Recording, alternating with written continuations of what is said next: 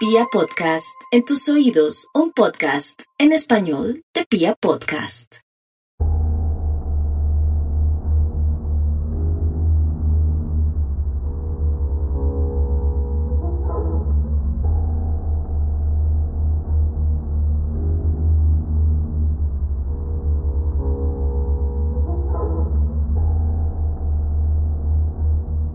Cuando hablamos de Estados Unidos podemos hablar de muchas cosas, unas buenas, unas malas, pero no hay duda de que hablamos de un nido de historias que ha sabido alimentar, para bien o para mal, nuestra colectividad cultural occidental, trazando las bases de nuestras creencias, nuestros puntos de referencias generales y en muchas ocasiones nuestros miedos.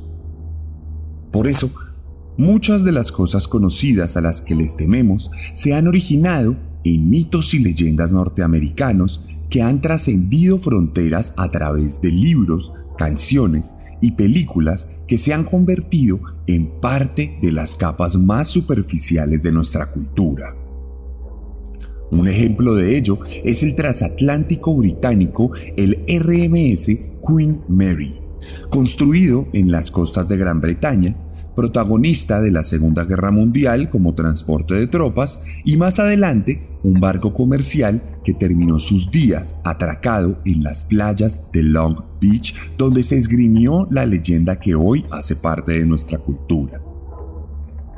Dicen que durante los años de gloria del Queen Mary, en una jornada de guerra embistió al HMS Curazao, lo que ocasionó la muerte de cerca de 300 marineros que desde entonces acechan las noches de los huéspedes de la embarcación en el puerto estadounidense.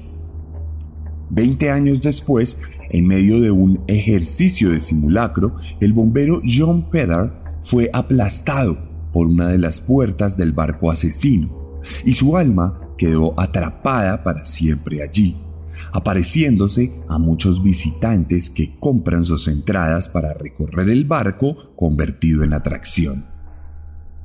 Otra de las experiencias paranormales que reportan los turistas es la guardería del barco, la cual lleva décadas vacía, pero se dice que allí se pueden escuchar las risas de los juegos de unos niños invisibles que engrosan las listas de terror de este barco.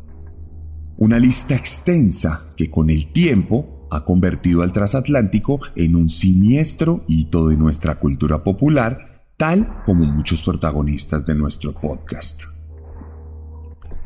Y así como pasa con muchos psicópatas, sobre este monstruo de metal se han creado varios productos artísticos, siendo el más relevante de ellos la más reciente película del director Gary Shaw, la maldición del Queen Mary. Un film de horror que llega para darnos una experiencia aterrorizante. Mientras nos cuenta la historia de una familia que se hospeda en este barco y que comienza a descubrir y a revivir de la peor manera el legado de muerte y de maldad que albergan las calderas, las literas y los cuartos de esta legendaria embarcación. Desde el pasado 22 de noviembre, la maldición del Queen Mary está horrorizando al pueblo mexicano en las salas de cine del país azteca. Y desde ya ha levado anclas para darnos un viaje de terror aquí en Colombia, donde se estrena en diferentes salas de cine de todo el país este 7 de diciembre en lo que promete ser uno de los films más aterradores del año. Yo ya estoy listo para ir a ver esta película y creo que ustedes deberían hacer lo mismo. Ahora pues, con la bendición de la reina Mary, o más bien con su maldición, demos inicio al sexto capítulo de la cuarta temporada de Serialmente. Episodio 131 de un podcast con contenido muy gráfico.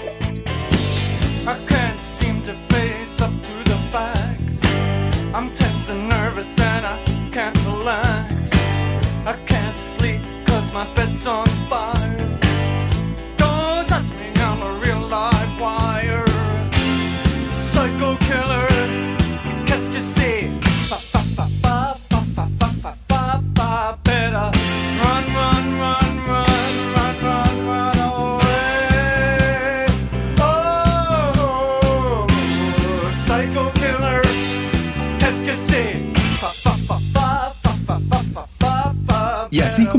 En nuestra introducción, hoy les voy a contar una historia producida en las entrañas de los Estados Unidos de América.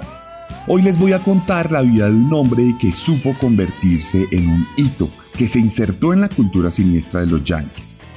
Hoy les voy a contar la historia de Donald Henry Gaskins. El hombre más malvado de América.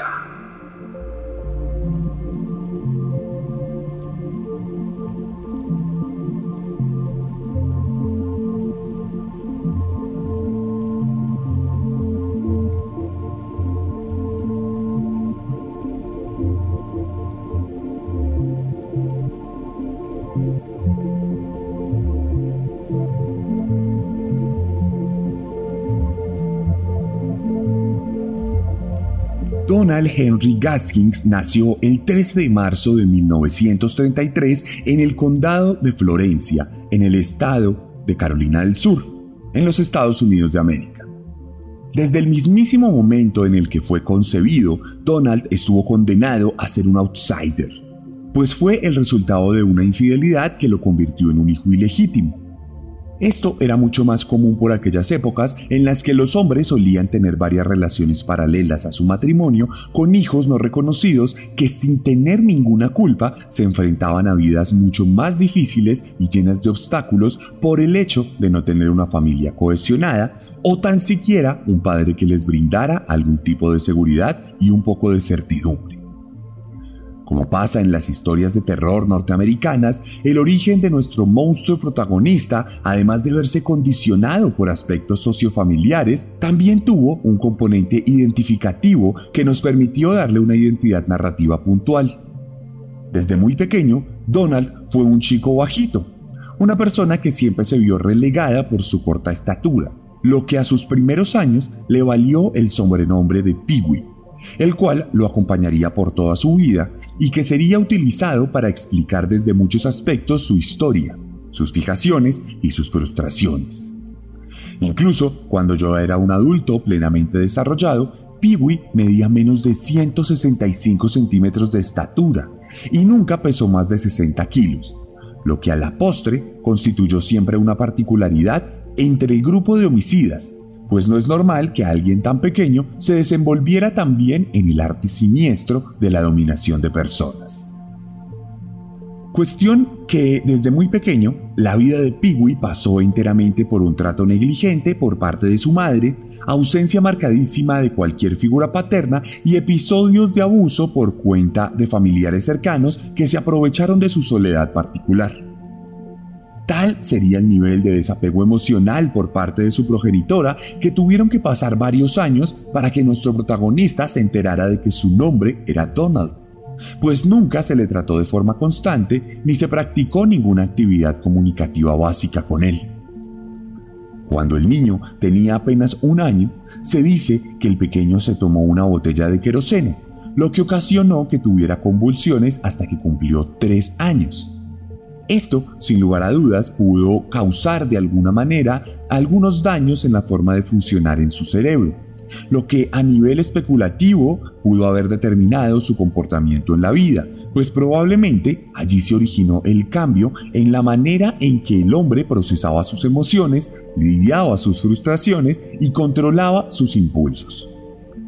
Aunado a esto, si vemos el contexto de un niño que nunca supo lo que era el afecto, y que siempre vivió a la defensiva de que le hicieran daño físico, sexual o emocional, tenemos la receta perfecta para la incubación de un psicópata que se relacionaba con el mundo desde las tinieblas. Tal vez por esta razón, Donald Gaskins comenzó a desarrollar una falsa personalidad amigable cuando apenas tenía 8 años, mostrándose como un niño que se sabía adaptar a cualquier escenario que era amigable de forma superficial y que sabía manipular y entretener a quienes le rodeaban, exclusivamente con el objetivo de sobrevivir y de sacar rédito de lo que para él era la hostilidad absoluta en la que vivía. No obstante, cuando salía de su zona de confort, Gaskins se mostraba como era realmente, como un ser humano completamente violento, desequilibrado y asocial. La maldad ya se había anidado.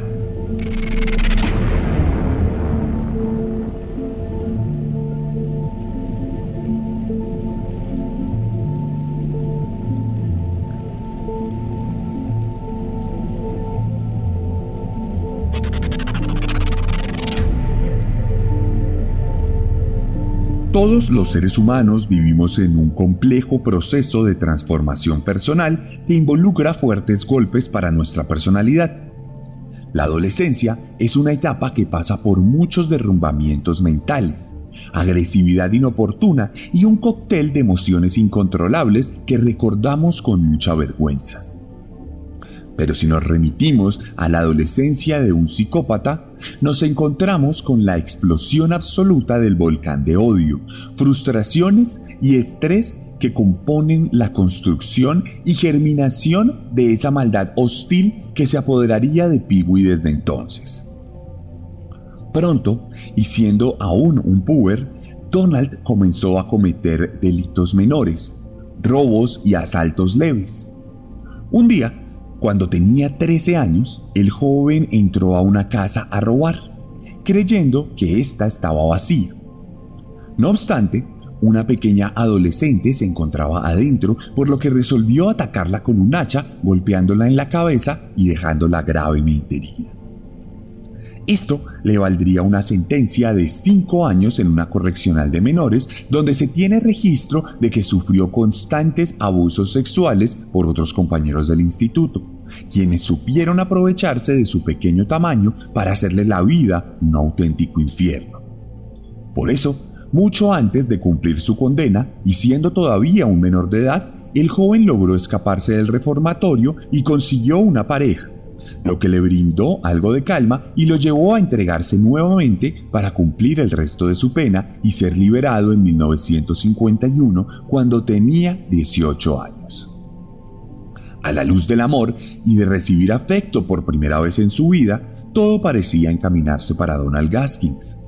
Trabajó durante una época en una plantación de tabaco pareció estabilizarse durante un par de años, pero en 1953 fue arrestado nuevamente porque atacó a un adolescente con un martillo luego de que ésta supuestamente le insultara. Nuevamente fue enjuiciado y por ser mayor de edad, esta vez sí recibió una condena en una prisión estatal en la que tuvo que pasar seis años. Su tamaño sería la causa de un nuevo infierno pues todos los reclusos querían molestarle y matonearle, aprovechándose de su supuesta inferioridad física. Pero como en las historias norteamericanas, la sorpresa nos llevaría a un plot twist inesperado en el que Gaskins terminó cometiendo su primer asesinato comprobado cuando se cobró la vida de Hassel Brasel el recluso más temido y respetado de toda la prisión de Carolina del Sur, en lo que siempre aseguró fue un acto de defensa personal, pero que se cree que no fue más que una demostración de poder y la satisfacción final de un ansia constante que se veía gestando dentro del psicópata.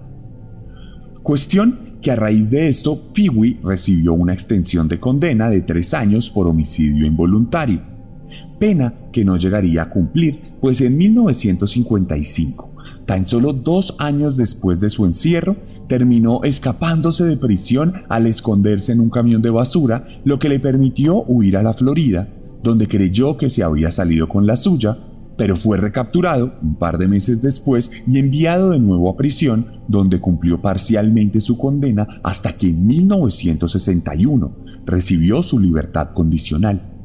Para estas alturas ya era claro que nuestro protagonista se había consolidado como criminal.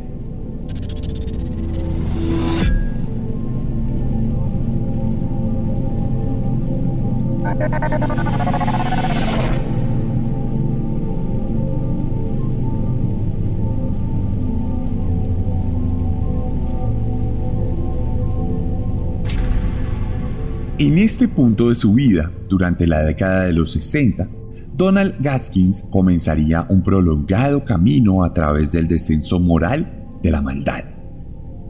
Como si se tratara de cualquier otra carrera profesional, Peewee comenzó a recorrer diferentes confines de la criminalidad volviéndose inicialmente un ladrón a mano armada, traficante de objetos robados y más adelante un violador que gustaba de atacar menores de edad.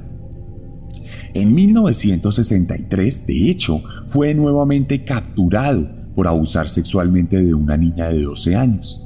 Pero increíblemente, y a pesar de su historial que daría para que fuera cuidadosamente supervisado, de nuevo logró escaparse y vivió como un fugitivo en las sombras durante 1964, hasta que por fin fue capturado en Georgia y sentenciado a ocho años de prisión, de los cuales cumplió la mitad de su condena para nuevamente salir, esta vez en libertad condicional, en 1968 tras la promesa de dedicarse a trabajar de forma legal. Como podemos ver, la vida de nuestro protagonista era absolutamente errante. Lejos de ser un criminal que meditaba profundamente sus crímenes y que obedecía a algún tipo de fantasía o trauma, todo lo contrario, Peewee se regía por sus impulsos más ruines. Actuaba como si viera en rojo y no se detenía a meditar sobre sus actos, atendiendo exclusivamente sus necesidades inmediatas. En alguna época les llamaban asesinos desordenados, y en cierto sentido podría acotarse esta característica para describir a un hombre que estaba en el ojo de la justicia, que tenía todos los antecedentes posibles y que evidentemente era un lastre para la sociedad. En ese sentido, y desde mi perspectiva, también se puede decir que Donald Gaskins fue posible gracias a la apatía de la justicia, gracias a que las preocupaciones del Estado estaban en la inteligencia militar, política y en las disputas internacionales de la Guerra Fría, por lo que la historia criminal de un gamberro diminuto no resultaba importante para nadie y un criminal reincidente, violador y ladrón nunca estuvo en el rastro de los agentes de la ley que se preocupaban más por buscar supuestos comunistas en su propio país. Aunque toda la historia delictiva de Gaskins estuviera en sus archivos. Si a Donald se le hubiera hecho el debido seguimiento, tal vez no hubiera cometido ninguno de los crímenes que estamos por escuchar.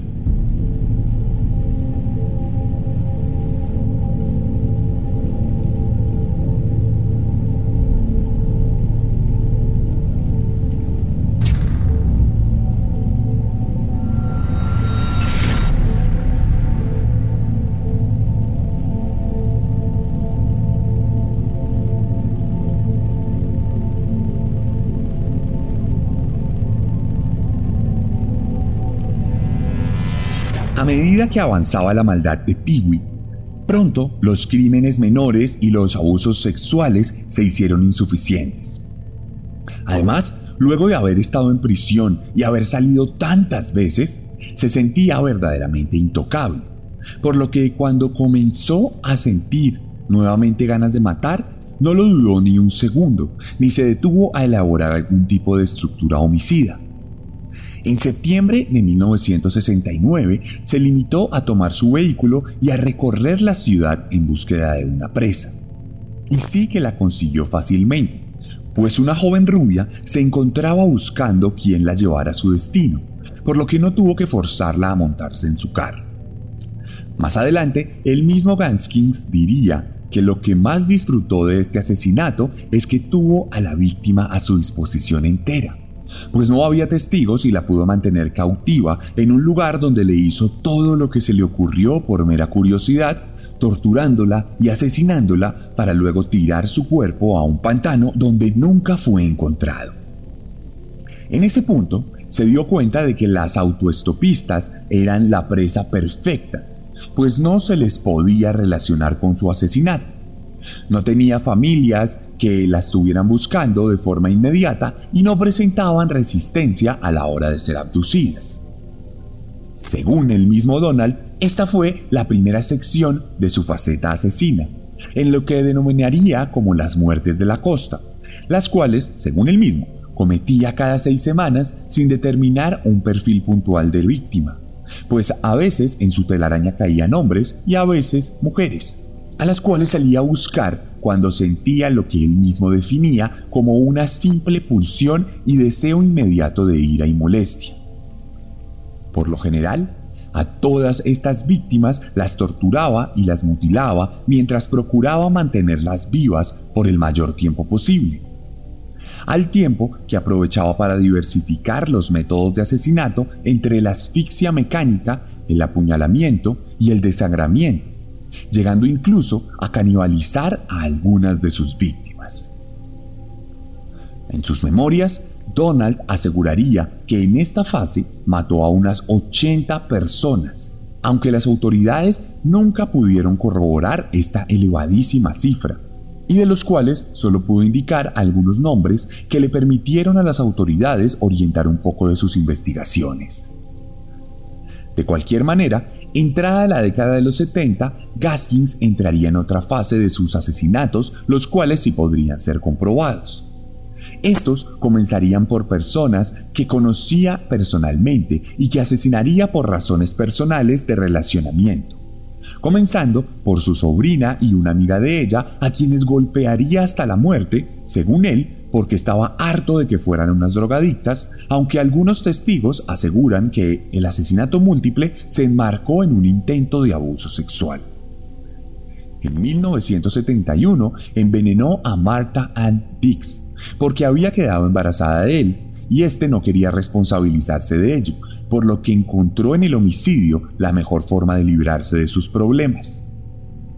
En junio de 1973 violó a Doreen Hope Dempsey, de 22 años, y acto seguido la ahogó junto con su hijita de dos años, quienes fueron asesinadas porque Gaskins quien era amigo de la mujer, se enfureció al enterarse de que había quedado embarazada de un hombre negro, lo que le desató un ataque de ira que desencadenó la tragedia. En 1974 atacaría nuevamente a un conocido. Esta vez se trataba de Johnny Sellers, su cómplice y amigo, a quien le disparó en la cabeza para luego apuñalar a su expareja Jessie Ruth en el mismo lugar. Este doble asesinato se dio luego de que los hombres discutieran enfrente de ella sobre el dinero del robo de un bote, lo que llevó a nuestro protagonista a eliminar cualquier rastro que pudiera incriminarle.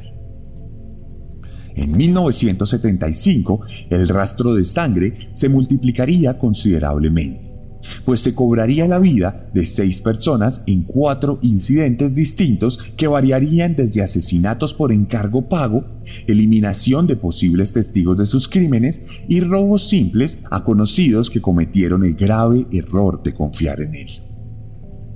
Pero cuando un camino de sangre se hace cada vez más caudaloso, ni el policía más apático o mediocre podría ignorar el olor metálico trepándose por las paredes. Este vertiginoso éxtasis de muerte en el 75 marcaría el fin de sus asesinatos.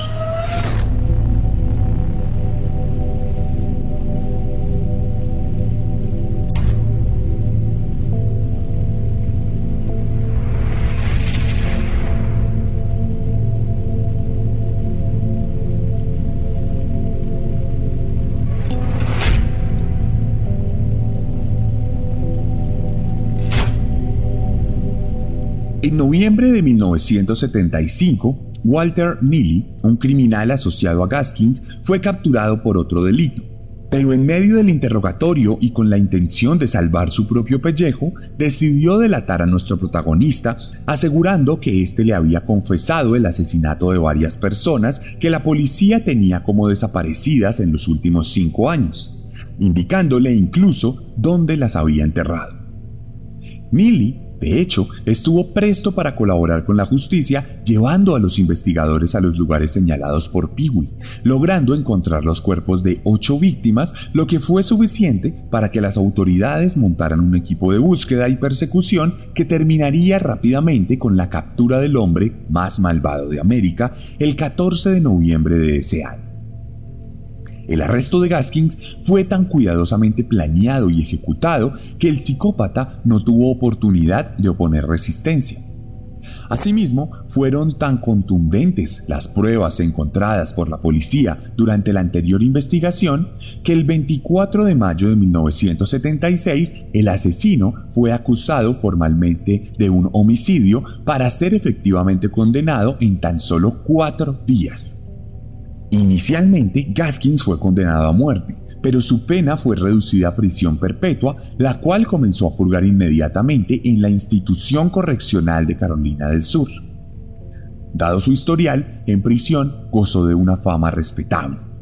Tenía problemas ocasionales que siempre solucionaba con violencia y se supo adaptar a las inclemencias del mundo penitenciario.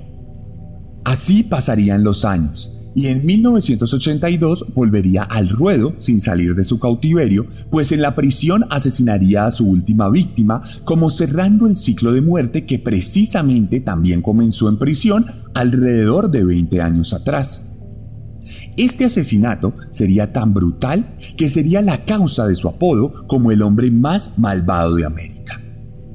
En septiembre de aquel año, Rudolf Kinner perdió la vida en prisión mientras adelantaba la apelación de un juicio por doble asesinato en el que se le acusaba de haber matado a dos personas en una tienda. Mientras tanto, el hijo de las víctimas se las arregló para entrevistarse con Gastings, a quien le ofreció 12 mil dólares de la época para que matara al verdugo de sus padres. Entonces, Peewee aceptó sin hesitar y le indicó dónde dirigirse para conseguir un poco de C4, un explosivo plástico muy especial por su capacidad de moldeo, lo que le facilitaba su contrabando. El joven siguió las indicaciones y pudo ingresar los componentes que el asesino solicitó, por lo que en su propia celda Gaskins pudo elaborar un pequeño radioteléfono que luego llevó a Rudolf para que lo probara. Justo cuando éste se lo puso en el oído, nuestro protagonista activó el dispositivo generando una explosión que destrozaría la cabeza de su última víctima. Por este asesinato, Tony Simo, el hijo de los ancianos muertos en la tienda, fue capturado y llevado a juicio, donde fue acusado de homicidio, pero su condena se redujo gracias a que se declaró culpable, por lo que pagó solo cuatro años de prisión. Gaskins, por su lado, fue juzgado y esta vez sí recibió una pena de muerte definitiva de la cual nunca mostró arrepentimiento. Aquella había sido la primera vez en toda la historia de Carolina del Sur en la que un hombre blanco había sido condenado a muerte por asesinar a un hombre negro. Pronto, Donald fue enviado al corredor de la muerte, donde suelen vivir los reclusos que esperan su propia ejecución. Pasando allí, varios años en solitario. Desde este lugar escribió sus memorias, en las cuales afirmaba haber matado a un total de entre 100 y 110 personas, incluyendo a la hija de 13 años de un senador. No obstante, por el lenguaje utilizado por el psicópata y algunas incongruencias en su relato, hasta el día de hoy las autoridades no han considerado estas afirmaciones como una realidad que se pudiera demostrar con pruebas. De cualquier manera, en aquella celda del corredor de la muerte, Gaskins pasaría sus últimos años, hasta que el 6 de septiembre de 1991, a la 1 y 10 de la mañana, fue llevado a una sala de ejecución donde fue amarrado en una silla eléctrica que acabó con su vida entre varios estremecimientos de electricidad desaforada que le brindaron un poco de justicia, aunque poca reparación a las víctimas de sus decenas de víctimas. Sus últimas palabras fueron, Dejaré que mis abogados hablen por mí. Estoy listo para irme.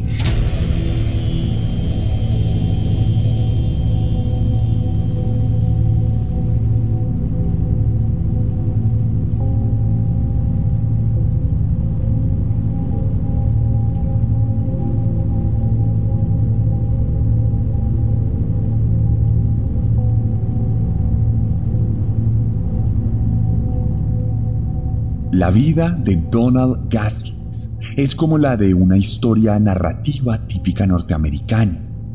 Los componentes de su existencia parecen elaborados para esgrimir una leyenda terrorífica, como la de cualquier fantasma en un barco o una bestia siniestra que aterroriza a una población. Donald sufrió una infancia terrible, originó sus traumas en un vacío humano de la sociedad y vivió el resto de su vida compensando la frustración de sus particularidades físicas con actos de grandeza criminal que lo pusieron en la historia infame de los Estados Unidos. Puede que el hombre más malvado de América no esté embrujado o no tenga un pacto con algún fantasma de antaño, pero sin duda resultó mucho más peligroso que cualquier espectro venido del mismísimo infierno.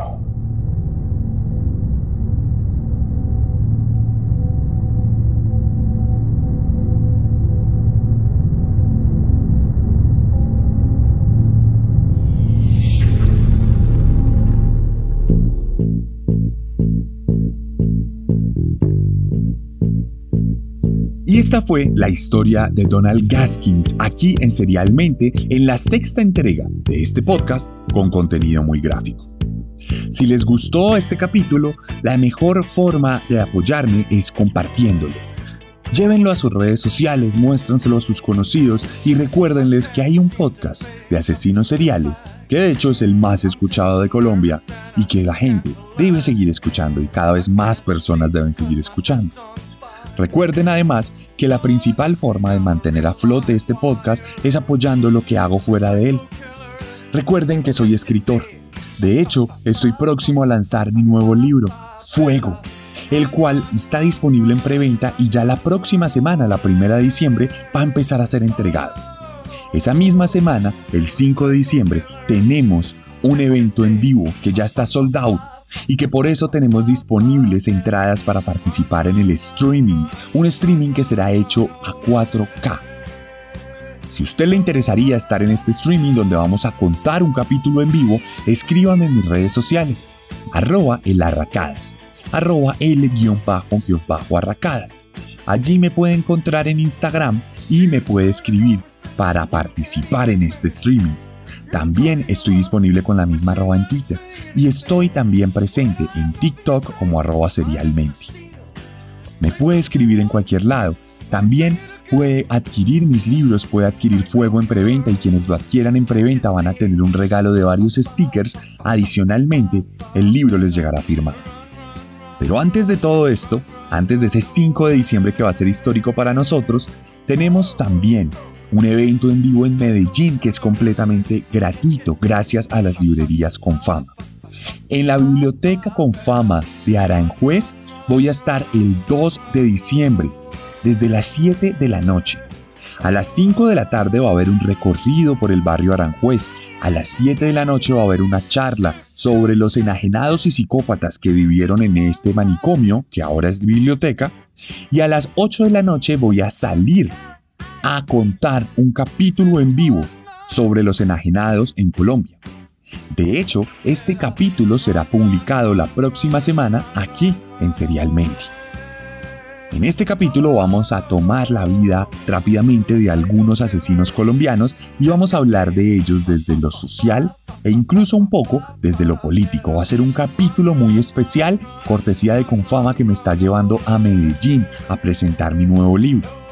Este capítulo va a ser grabado en sitio, va a ser la primera vez que un capítulo que ustedes van a escuchar aquí va a sonar con público y en vivo. Es un capítulo completamente aparte de ese serialmente en vivo que vamos a tener en Bogotá. Ese serialmente en vivo no va a salir acá, es algo exclusivo para aquellas personas que asistan o que participen del streaming. Pero este que vamos a grabar en Medellín sí va a salir en este mismo podcast. Entonces, para la gente de Medellín, recuerden que la cita es el 2 de diciembre en la Biblioteca Aranjuez.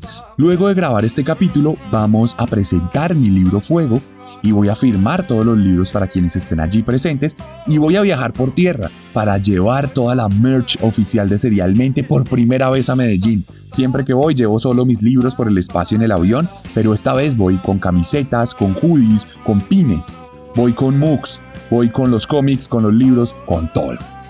Recuerde que si le gusta cualquier cosa de mi merch y está fuera de Colombia, puede escribir a chunchos.mx. En chunchos.mx en México encuentra todo. Y si está en Colombia, escríbame a mí y le haré llegar cualquier diseño original de Serialmente.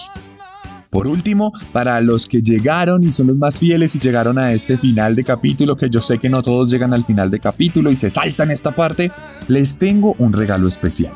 El próximo jueves 7 de diciembre, el día en el que se lanza la maldición del Queen Mary, les voy a regalar 5 pases dobles a las personas que vivan en Bogotá y que hayan escuchado esto y que vayan y vean mis historias.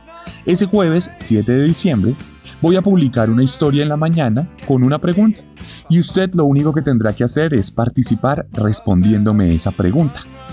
Las personas que participen y vivan en Bogotá van a entrar en el sorteo por 5 pases dobles para ir a ver La Maldición del Queen Mary el sábado 9 de diciembre. Así que muy atentos, activen las campanas de notificaciones si les interesa este concurso que voy a hacer la próxima semana y recuerden que aquí en Serialmente siempre buscamos la forma de brindar nuevas experiencias y regalos para ustedes. No siendo más, les agradezco por aguantar este espacio particular publicitario, pero ya saben que esta es la manera en que el podcast se mantiene con vida. Nos escuchamos la próxima semana con un nuevo monstruo. Porque recuerden que siempre podemos ser peores.